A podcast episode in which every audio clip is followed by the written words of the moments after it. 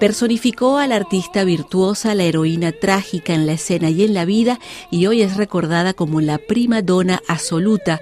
María Calas también fue una de las primeras artistas líricas cuya vida sentimental despertó interés planetario y escándalo. Llegaría a sus 100 años sin rival de su talla, como la soprano que revolucionó el mundo de la ópera, tanto por sus inusuales dotes vocales como por su magnetismo en la escena.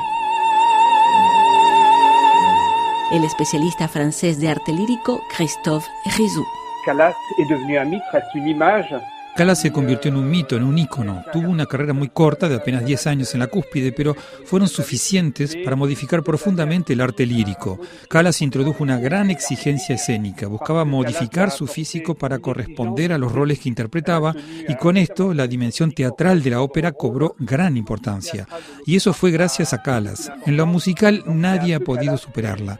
Su voz era única y su intención siempre fue respetar la partitura y la intención del compositor. Pero además resucitó el bel canto, el repertorio italiano de finales del siglo XIX que ya nadie interpretaba. Con su voz y su técnica rescató esas obras y legó a la posteridad la forma de cantarlas. Hoy ese repertorio es frecuente en los teatros del mundo, lo que no era el caso antes de Calas.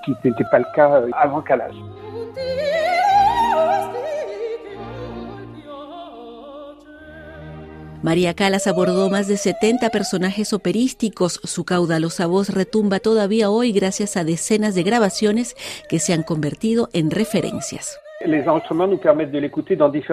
Las grabaciones que hizo nos permiten escucharla en registros muy distintos. Debutó con las obras de Wagner y aunque cantaba en italiano, la emoción que imprimía era increíble. En las óperas italianas, Callas era insuperable y abarcaba muchas épocas, desde Gluck pasando por Puccini, aunque no fue más allá de Turandot.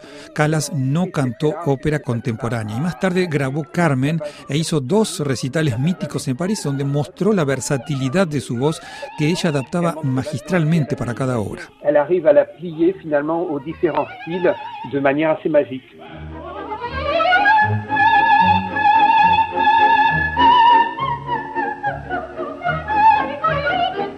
María Calas murió prematuramente a los 53 años de edad en París y desde entonces se le considera la cantante del siglo.